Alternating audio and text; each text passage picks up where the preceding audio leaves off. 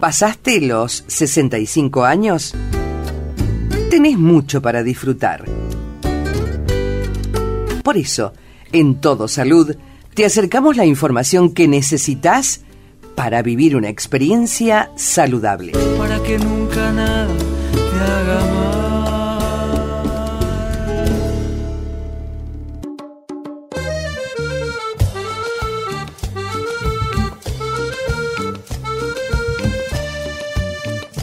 Les cuento que en el marco del Día Mundial de la Toma de Conciencia sobre el Abuso y Maltrato hacia las Personas Mayores y para que nos brinde más detalles vamos a charlar ya mismo con Belén Álvarez Vargas, quien es directora del Centro de Estudios sobre Vejeces y Envejecimiento Poblacional, CEVEP, que funciona en la Universidad Nacional de Cuyo. Así que estamos muy contentas por esta actividad. ¿Qué es este centro de estudios? ¿Cuánto hace que se ha creado?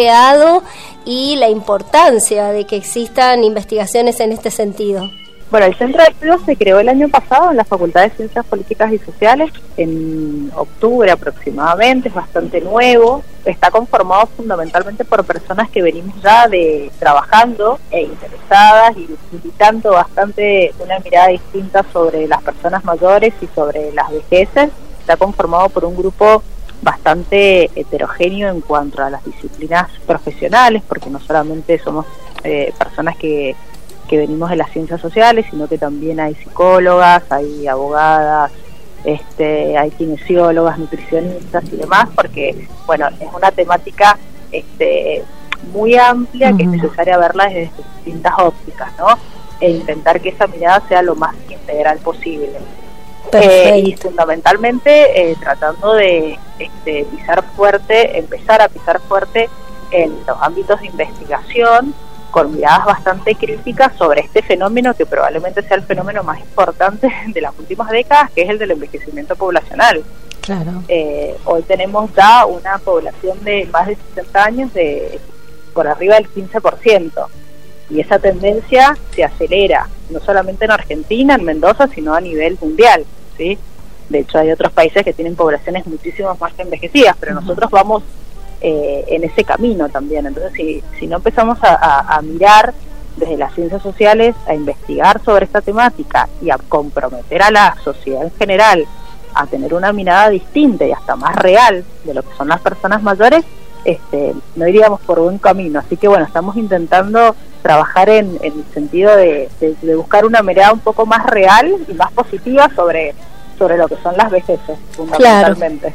Y combatir fundamentalmente el edadismo y el viejismo, ¿no? Que eh, realmente han hecho tanto daño y si no lo miramos críticamente, eh, vamos a seguir escapándole a cómo abordar la problemática, ¿no? ¿Podrías eh, contarles bien a nuestras y nuestros oyentes a qué nos referimos? Sí, eh, tal cual decir, el edadismo o viejismo, como por ahí eh, le queremos decir para que no queden dudas de qué es la discriminación hacia las personas mayores. El, edadismo es la discriminación por razones de edad, ¿sí? Cuando decimos viejismo es para que digamos no quede como dudas de que nos estamos refiriendo a una discriminación que se hace hacia una persona por tener una edad avanzada, ¿sí? Esto es una discriminación que está sumamente este, integrada en todas nuestras conductas y costumbres en nuestra sociedad, en costumbres y conductas que por ahí están absolutamente naturalizadas eh, y que tienen eh, distintas vertientes, digamos, tienen que ver no solamente con una discriminación, a cuestiones que tengan que ver con cuestiones estéticas, por ahí que es lo que uno más ve en los medios de comunicación y demás, sino que tiene que ver después en los roles familiares, donde la persona mayor es como el viejo inservible, en el mercado de trabajo, donde las búsquedas laborales tienen que un rango máximo de búsqueda de 40 años, una persona más de 40 años o 45 años es considerada vieja, todo eso es el viejismo, ¿no? Y es un viejismo que va haciendo mella sobre todas las personas, absolutamente sobre todas, eh, y que puede llegar a instancias de, riesgo, ¿no? De riesgo y en un punto que le cuesta la vida a algunas personas. Eh, eh, cuestiones que, tienen que ver con el abandono, con las negligencias en los cuidados, este, con, bueno, con distintas, distintos eh, tenores y tipos de violencia que, que van desde hacer mella en la autoestima de una persona, porque se la está discriminando por su edad, hasta cuestiones que ya le cuestan la vida a una persona. Claro, sí, y por lo que veo también en las jornadas, ustedes, además de esta mirada anti-viejismo sería o anti-viejista, eh, van a trabajar las intersecciones, ¿no? las interseccionalidades que hay a la hora de pensar cómo afecta el maltrato en las vejeces.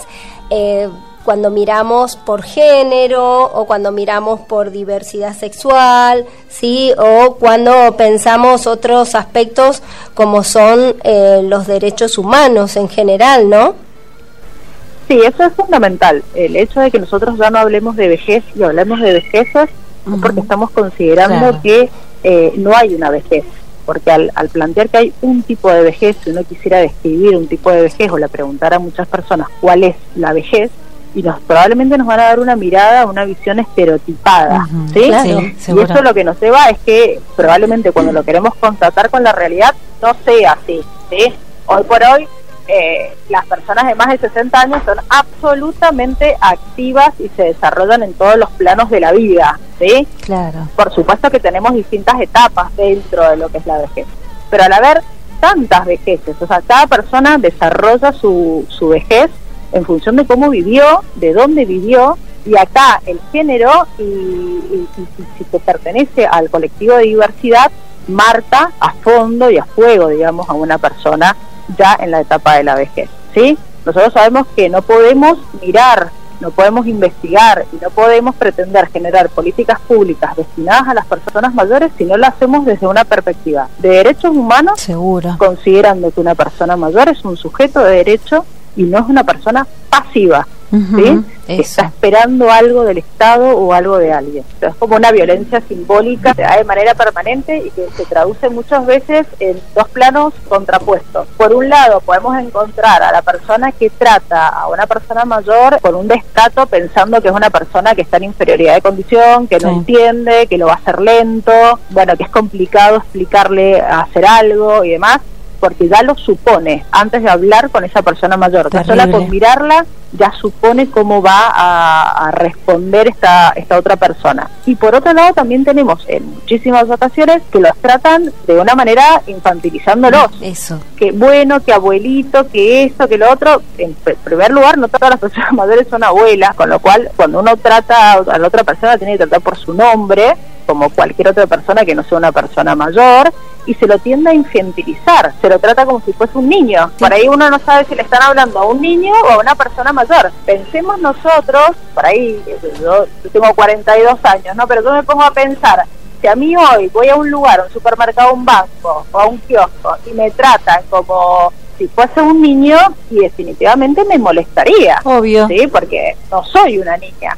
¿Por qué voy a tener que aceptar eso después de que cumpla 60 o cuando tenga 70, 80 años. O sea, no, no me va a cambiar la percepción. No voy a querer que me traten como un niño porque una persona mayor no es niña. Hay como todo un mensaje y esas son conductas absolutamente viejistas. Sí, que se puede tener una muy buena intención en algunos casos, pero no dejan de ser eh, prácticas discriminatorias. Esto es un proceso de reeducación también. Claro. Suena mi tambor, suena